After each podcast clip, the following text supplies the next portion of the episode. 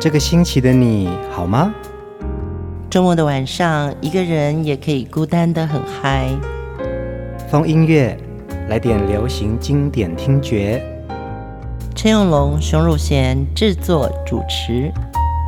我们的相思在风里游走，谁想念谁？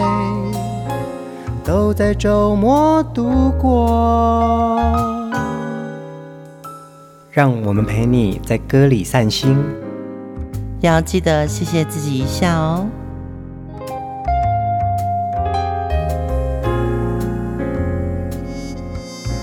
欢迎收听风音乐，我是陈永龙。嗨，我是熊汝贤。节目一开始，熊姐说要推荐一个非常好的一个运动，哎，嗯，对。简单介绍一下，因为我们最近大家都在疯一种可以在室内自己跟着网络影片做的一个叫超慢跑的运动。我也玩过，真的哈、哦。对，对，就是我跟着做了几次啊。这个是可以在家里自己做的超慢跑啊，嗯，其实对身体非常有氧，嗯，的一个养生运动，嗯，那超慢跑呢，除了是让身体热起来之外，也要注意姿势哦，身体要一点点往前倾，嗯，然后膝盖一定要微弯，这个是重点，哦，像屈膝的那个角度，要把脚底的重心呢放在前脚掌哦，对，对，就是开始在原地跑，其实它就是有一种律动感，对。嗯、呃，我因为就跟着做了嘛，然后感受到第一个真的身体会热起来，你会觉得有运动到。但如果真的你有耐心做的话，其实是挥汗如雨。嗯，对，就是要把身体的一些动能，嗯嗯嗯，对，然后跟水分代谢掉。是啊，特别是现在台湾的冬天哦，常常下雨，嗯、所以有的时候你不一定能到户外去走路或者是跑步啊，是是是，你在家里。进行超慢跑的健康活动，其实是蛮有帮助的。对对对，大家去网络上搜这三个字“超慢跑”，你就可以找你自己觉得，哎，这个老师说的，你可能听得懂，嗯，然后跟着做。听歌呢，一定要有好心情，更要有好身体。所以风音乐也希望我们有更多愉快的生活分享。这周的主题人物啊，其实他在求学的时候，他是很优秀的运动员。对 对对，对 啊。我们今天要介绍的就是华语歌坛的常青树，歌王于天。于天出生在新竹哦。他说他念小学的时候啊，对音乐就很喜欢，但是其实他那个时候是很优秀的运动员哦，功课不好。对，功课不好。但是后来发现到他除了音乐课之外，体育啊、美术啊，他都很喜欢哦。嗯那于天大哥呢？从国小的时候啊，他那个年代就是听收音机，唯一接收到的音乐的讯息都是收音机嘛。对，而且他回想，其实他从小音感就蛮好的。嗯嗯，对。他说他在初中、高中的时候啊，才有机会到外面看现场演出。是。那印象最深刻的呢，是那个时候的文夏呢，带着四姐妹到新竹演出。他就觉得哇，歌星哎，好有派头哦，嗯，轰，很轰动哎，是啊，是啊，尤其是文夏老师那个年代啊，他就开着粉红色的敞篷跑车，带着那个文夏四姐妹，他说：“哦呦，我的天呐，一看哇，真的看到大明星。”嗯，所以那个时候于天大哥就开始想说：“哎，我这个能不能以后也有机会当歌星，开这个敞篷车？”嗯。没有想到这个梦想后来都成真了哦。雨天大哥呢，从七岁的时候呢就开始参加电台歌唱比赛，开始就有很好的成绩，慢慢的踏入歌坛哦。后来呢也加入了唱片公司，在一九六四年的时候又进到。台式歌唱节目群星会崭露头角，哎，嗯，他真的是宝岛的很重要的歌坛常青树。第一首歌就从他的代表作品《榕树下》，我们来讲于天的故事。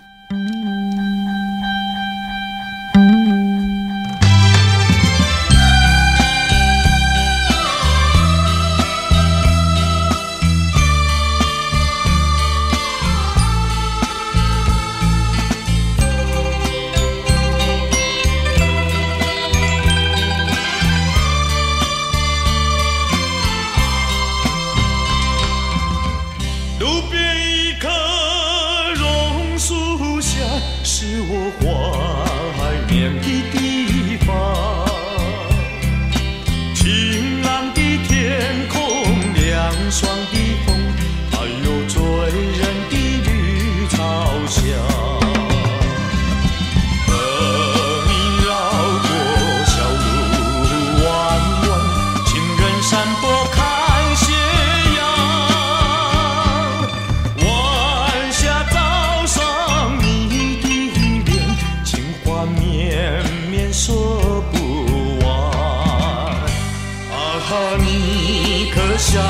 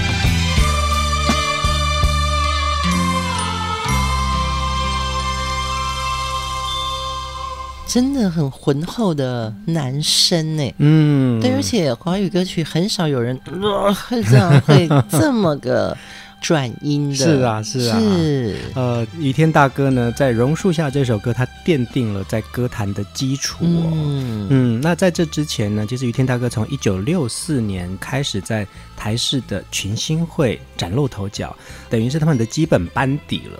对，他从七岁开始参加很多歌唱比赛，那时候也流行电台歌唱大赛，嗯，所以早期他在参加歌唱比赛的时候，他选的比赛歌曲都是和落雨歌，是是是，对，真的就是在台湾第一档的综艺节目里面，他才开始真正唱华语歌曲，而且雨天大哥呢也备受。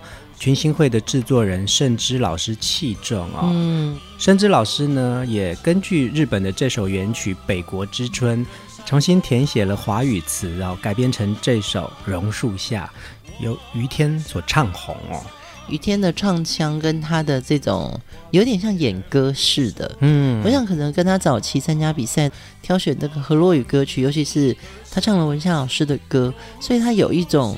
气口，嗯嗯，会靠，嗯，对，他很适合演歌的类型，所以甚至就帮他挑选了《北国之春》，翻成华语词，让他试试看。嗯，雨天大哥也说啊，当年他真的苦练了三个月推出这首歌哦。他开始跑遍各大的电台宣传，几乎人人都会点唱这首歌。嗯、对，真的就是传到大街小巷，大家都在听《榕树下》，甚至是我们前几天在跟年轻的小编开会，他也可以哼得出来说啊，我于天我知道，对对对，对对对，他就知道《榕树下》，而且他才二十五岁不到，嗯，竟然就是他可以哼出《榕树下》。对我来说真的很惊奇，因为我以为大概五十岁以上的人才知道这首歌。嗯，而且也因为这首歌啊，雨天大哥的秀场活动就开始接不完了。嗯，有时候可能还连赶一天五场的活动，那当然也就开始有更大的知名度。对，据这个报载，他一天的那个进账啊，可以上百万，哇塞！而且他因为大家都是领现金嘛，嗯，所以是可以用麻袋装钱回家，嗯，哇！我想这个我们先聊到他的歌哦。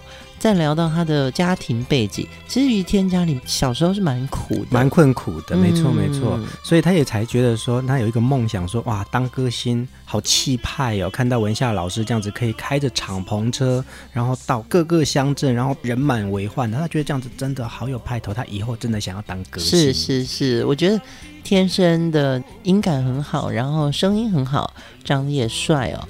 嗯，他有这个梦想也实践了哦，因为这首《榕树下》也被歌迷称为于天是无可取代的王者。嗯嗯，当时没有人这样唱歌，都是斯文的嘛。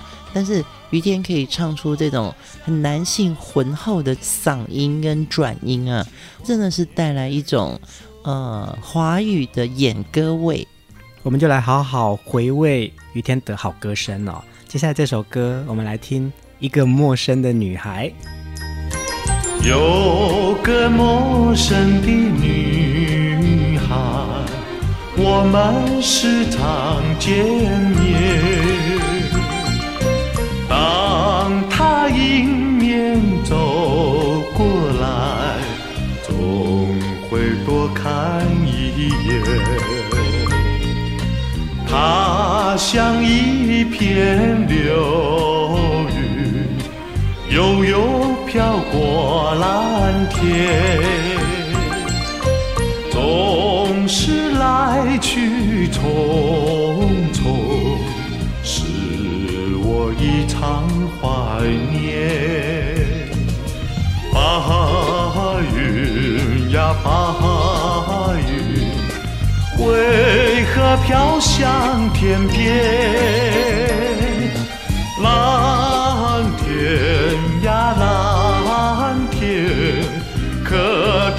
知道他的心愿？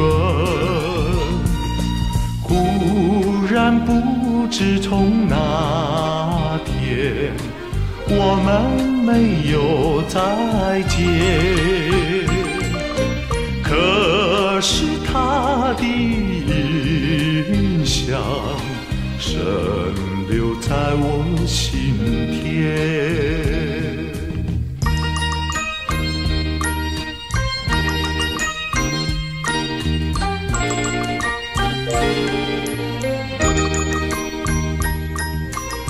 有个陌生的女孩，我们时常见面。当她迎面走过来，总会多看一眼。她像一片流云，悠悠。飘过蓝天，总是来去匆匆，使我异常怀念。白云呀白云，为何飘向天边？蓝天呀蓝。可知道他的心愿？忽然不知从哪天，我们没有再见。可是他的印象深留在我心田。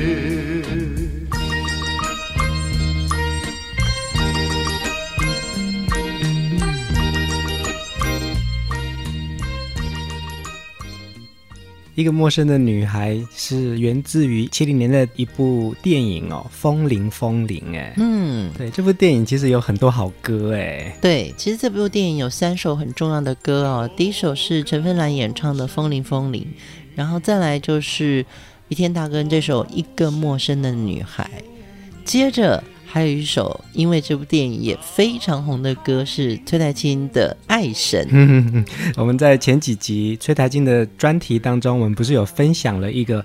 啊，导演在《爱神》的曲谱上面就写了分镜表嘛，是是是，就是《风铃风铃》这部电影哎，你看，对，这 个导演也很重要，是李行导演，然后《风铃风铃》的编剧是张永祥先生，这两位当时的合作真的是创造了台湾的经典电影。嗯，其实我们也可以把《风铃风铃》的线上看的连接分享给大家耶，我、嗯、很认真的在网络上一直搜，一直搜啊。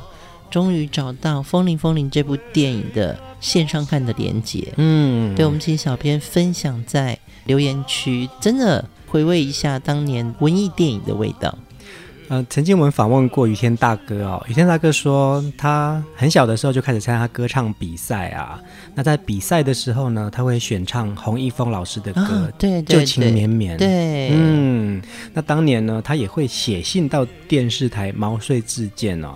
他会很 很好意思的写说，我很会唱歌，而且我也长得很帅，请你们试试看。我觉得他这个自我推荐是非常好的，但是呢，他中间有遇到过一些，可能唱片公司跟他签约了之后又没戏。嗯嗯嗯，对，他其实那个时候在高中的时候呢，他读的是夜间部，然后白天还要到灯泡工厂做灯泡的那个工厂去打工。那时候一个月大概只能赚到两百八十块台币，嗯嗯、那当然很早了。他也很希望能够有一个唱歌表演的机会，可是希望却一直落空。还真的是因为台视的群星会节目制作人盛之老师打听到他的地址啊，然后跟他联络。就希望于天可以上节目，而且说你能不能唱华语歌曲啊？嗯、因为群星会是要唱华语歌的。对对对，对他心里面想说，好，有一个机会，我就要来去试试看。嗯、那也正因为他答应了这个机会哦，也让他能够登上群星会的舞台。对，而且那个时候，甚至老师还问他说：“那你会不会唱华语歌啊？”然后其实在此之前，呃，余天大哥大概都是唱和洛语歌的。他因为有了这个机会，而且对方是盛之，他就说会会会会会。甚至老师就挑了一首歌叫做《韩语曲》，吹过了一沙的风。他说他真的很紧张，练了很久，因为好不容易有这个机会，但是这也是他第一次。在电视上唱华语歌曲，嗯，也因为这个机会，让我们听到于天的好歌声在电视荧幕上面哦。接下来我们要来听的是于天当时也是非常经典的代表作哦，《海边》。我从海边走过，留下了脚印几个。潮水卷起浪花，把我的脚印淹没。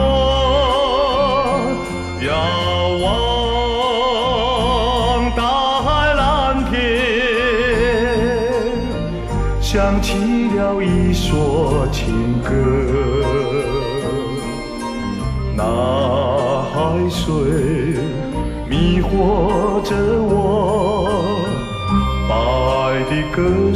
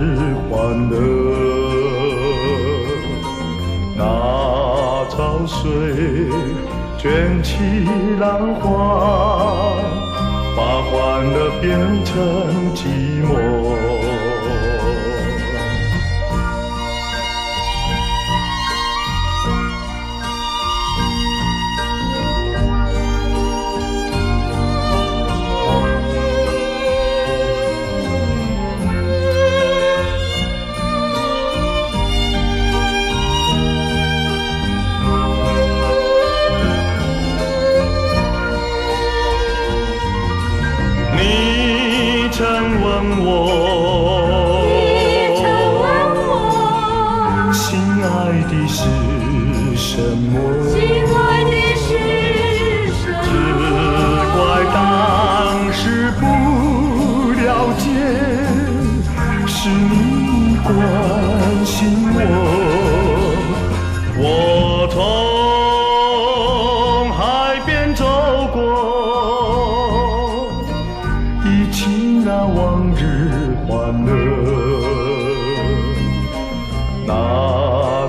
水卷起浪花，把欢乐变成寂寞。那潮水卷起浪花，把欢乐变成寂。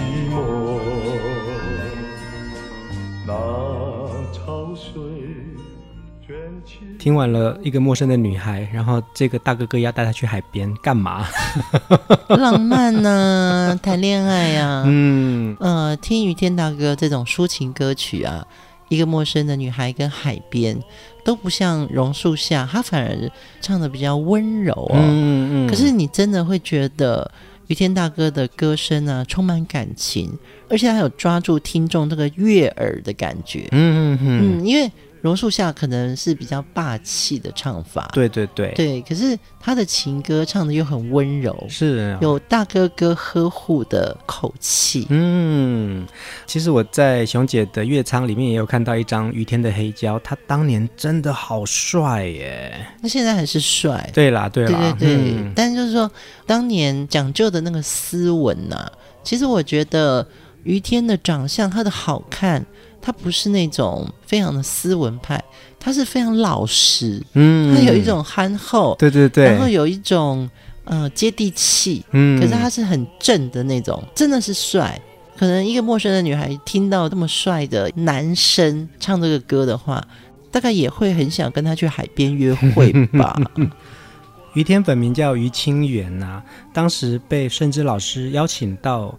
群星群星会的时候，其实他还是用于清源这个本名唱了几次哦。嗯、后来呢，盛之姐就帮他取了这个艺名叫于天。嗯，盛之姐说：“于就是我嘛，天就是天下都是我的。”嗯，对。那他非常感谢盛之老师为他取了这个艺名。他说：“你看这个艺名一用用了五十年哦。”对。就从这个艺名开始，唱片公司也找，电影公司也找，让他的星途一路顺遂。啊我觉得以前歌星取艺名真的是一个大学问，很多都是要去算命，对不对？嗯、对对对对。于天啊，甚至解说于就是我。天就是天下都是我的，嗯，哇，这么好记，而且他的艺名跟本名是同姓，是啊，是啊，对，就不像说最有名的凤飞飞，对对对，他叫林秋鸾，嗯，所以哇，光是姓凤凰的凤，你就已经觉得 是非常枝头做凤凰，好像真的是有一个象征性的意义在。你看那时候在群星会的许多歌星们都有艺名嘛，青山大哥其实他本名也不是青山，你看，可是这个名字就让他红了呢。嗯、所以艺名可能跟他本人的形象也有关系，嗯，对不对？对对对，对啊。所以如果于天一直是叫于清源的话，我觉得歌途不会那么顺。我觉得他可能就是局限在河洛语歌曲吧。哦，有可能。对，那也因为这样子的一个机缘，而且在群星会的这个时期呀、啊，他还到了。关华石老师家去学唱歌，因为盛之老师说，其实你可以再把你的华语练得更好一点，对，对，对，对，对，这样子对你唱歌更有帮助。还有一个咬字，嗯，对，因为关华石老师跟盛之是一对音乐夫妻档，对对对，所以呃，关老师可以教导这些上群星会的歌星，怎么样把歌诠释的更好。那尤其是音乐跟发音跟咬字这个中间的契合度，其实甚至真的很伟大。嗯，他不是说我今天要找人上节目而已，他是说我栽培有能力的人，而且我也给他曝光的机会，帮他选他适合的歌曲。嗯，甚至于这首日本歌，可能当时因为没有那个版权法的限制，那我们把它变成华语。让他唱唱看，是对他等于是量身打造了每一位上节目的歌星。嗯，接下来我们要听的下一首歌，也是于天的经典代表作之一哦，《小诗》。我为你写了一首小诗，那是一首短短小诗，诗里头只有两三句，却代表我的千言万语。我要把它送给你，不知道是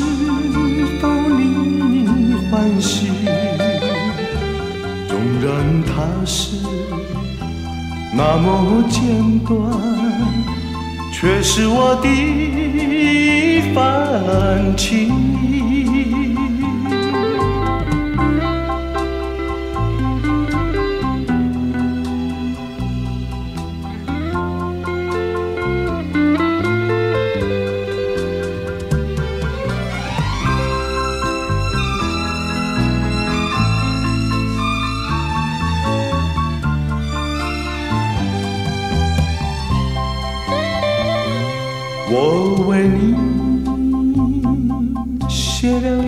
首小诗，那是一首短短小诗，诗里头只有两三句，却代表我的千言万语。我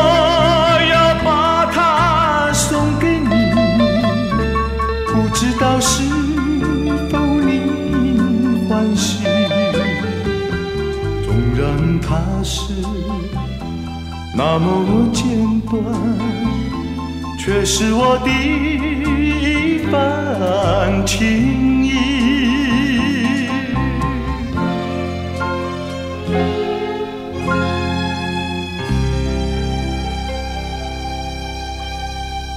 真的，于天大哥唱歌好厉害哦！他的那个声音浑厚磁性啊，他连一个小诗都可以唱得有哆哆哆哆哆哆哆音音，就是他最大的特色啊！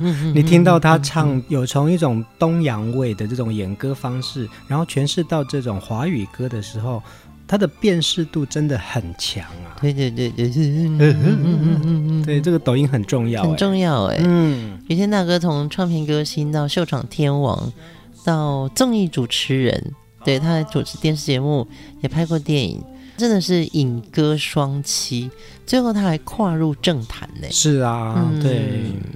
呃，这首小诗啊，词曲创作者是黄仁清哦。黄仁清老师说，小诗这首歌原本收录在于天的《又是春天》的专辑呀，第八首。对，在很后面的一首歌，冷板凳的一个位置。但是呢，他说这首歌会受欢迎的原因之一呢，也是因为时局也有运气哦。啊、对对对、嗯，因为当时政令的关系，在电视或者是演唱的时候，要唱一些比较净化的歌曲，就比较是小品，而且就是要有正向阳光的这种感觉。对对对，有一个进化歌曲运动嘛，嗯，就好像歌星上节目的时候，每个节目要有多少比例要唱这些被指定的进化歌曲，嗯，就是政府有一个综艺节目分多金的制度。小诗这首歌呢，因为它的歌词非常简单清爽哦，就真的是很清爽。淡淡的情意，所以就会被很多的歌手选唱。那时候进化歌曲有挑出六十首嘛，嗯，然后小诗这首歌就不知道为什么被选中了。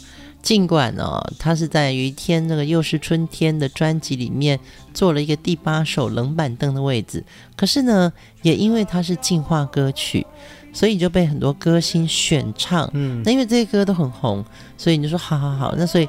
大家来打这些进化歌曲，对对对。那时候还有一首啊，叫你侬我侬，嗯，你侬我侬，特杀情多。我们认识“特”这个字，还真是因为你侬我侬，情多处热如火。对啊，所以小诗这首歌就从原本的专辑里面第八首的冷门歌的位置呢，摇身一变，让所有的歌手唱成家喻户晓的红歌。从小诗这首歌开始，其实黄仁清老师也变成一线的创作人哦。嗯，大家都觉得哇，黄仁清老师能写出一首很 K 的好歌，而且还那么进化。是啊，是啊，所以他的邀稿就分沓而至。呃，于天跟群星会啊是有非常密切的关系哦，因为于天的星图当中，其实群星会扮演了一个很重要的一个平台哦。对对对。接下来我们要来听的歌呢，就是于天演唱群星会的主题曲《群星颂》。群星在天空闪亮，百花在地上开放，我们有。幻想，为什么不来齐欢唱？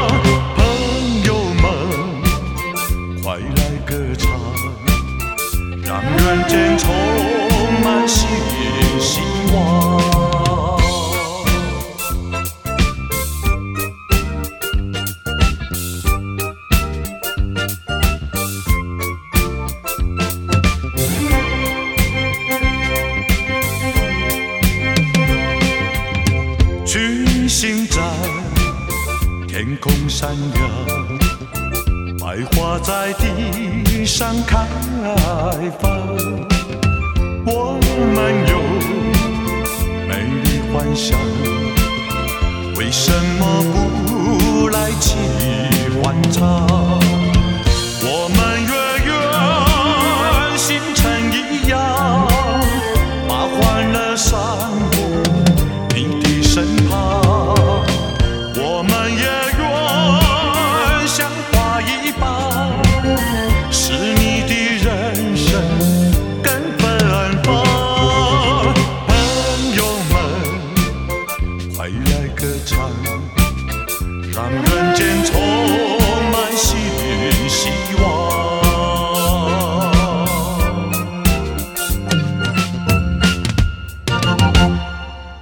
从小是看群星会长大的小朋友，呃，那个时候群星会准备开始了，嗯，我们全家就会坐在电视机前面，哥哥姐姐分别有喜欢的歌星哦，嗯嗯嗯，所以只要听到《群星颂》这首歌。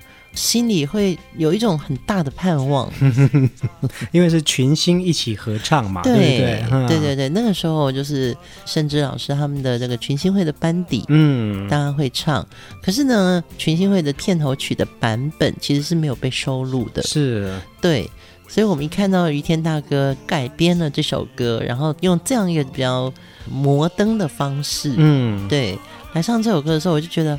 哇，那个情怀通通回来了。我相信这也是于天希望可以演唱这首歌，因为有一个很重要的意义是，呃，群星会等于是滋养他的一个平台嘛。嗯、那甚至老师也比较像是他在音乐路途上的一个贵人，对，甚至于就是像妈妈一样的推手哦，对对对，帮他取艺名，帮他指定歌曲，帮他写歌。嗯，那这首群星颂呢，对像我这样的歌迷来说啊。我觉得真的是一个经典的记忆。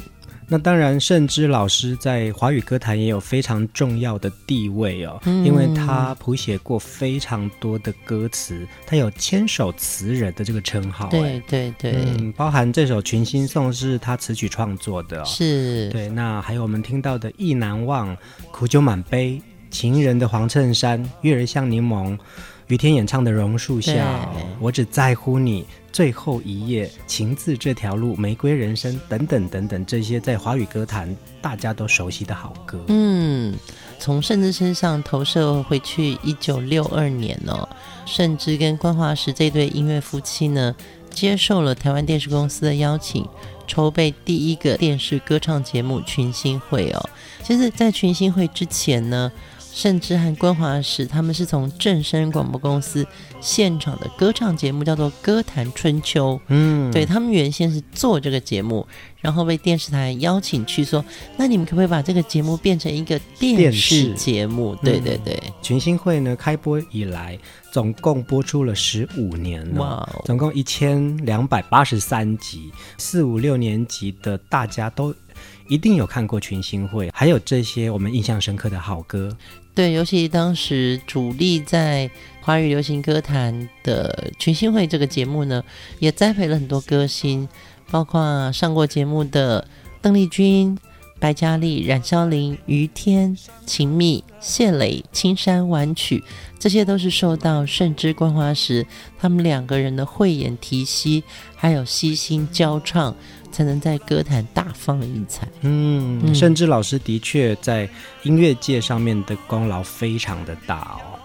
对，而且我觉得她真的长得好漂亮哦。然后观华石老师真的很帅，嗯，就是俊男美女的组合哦，竟然就是。幕后的一个那么重要的推手哦，剧作家汪启梅老师写了一本著作，叫做《歌未央》，嗯，不是未央歌哦，是叫《歌未央》。他是叙述盛枝这位千手词人呢。他说帮甚至写书和写剧本的时候呢，他访问了很多歌手，包含演唱《最后一页》的蔡琴。呃，演唱《榕树下的余天》，还有演唱《玫瑰人生》的徐锦纯，演唱《京戏是河戏》的曾庆瑜。哇塞，这些都是很厉害的歌哎。对，嗯、然后汪启美老师他说他翻了将近一千本的电视周刊，才能完整的将甚至一生的传奇跟故事呈现出他的人的精神。嗯。嗯我们在风音乐其实也经常有听到盛枝老师的作品哦，因为你看这些知名的歌手演唱过盛枝老师的作品。对，这一周的主题人物是于天哦。今天晚上我们听的最后一首歌又是黄昏。这首歌也有一个故事哎，因为这是在他被禁唱的那一年里面，他偷偷出的。哦越禁越红嘞，哈，真的是。对，他那时候不能出来打歌啊，所以只能找人到电视台啊去代唱这首歌。那这首歌也是红到风风火火。嗯，我们就在这首歌当中先跟大家说晚安，下一集继续来聆听于天的好歌。晚安。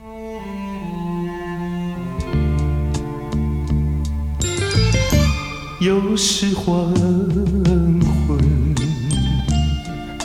夕阳西沉，在我心里出现一个人，你的美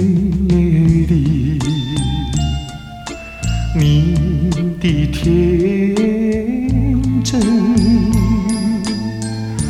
就像晚霞铺满我的心，到如今我度过多少黄昏，多少次夕阳西沉，就为了等候初恋的人。然听见你。的声音向我这里飞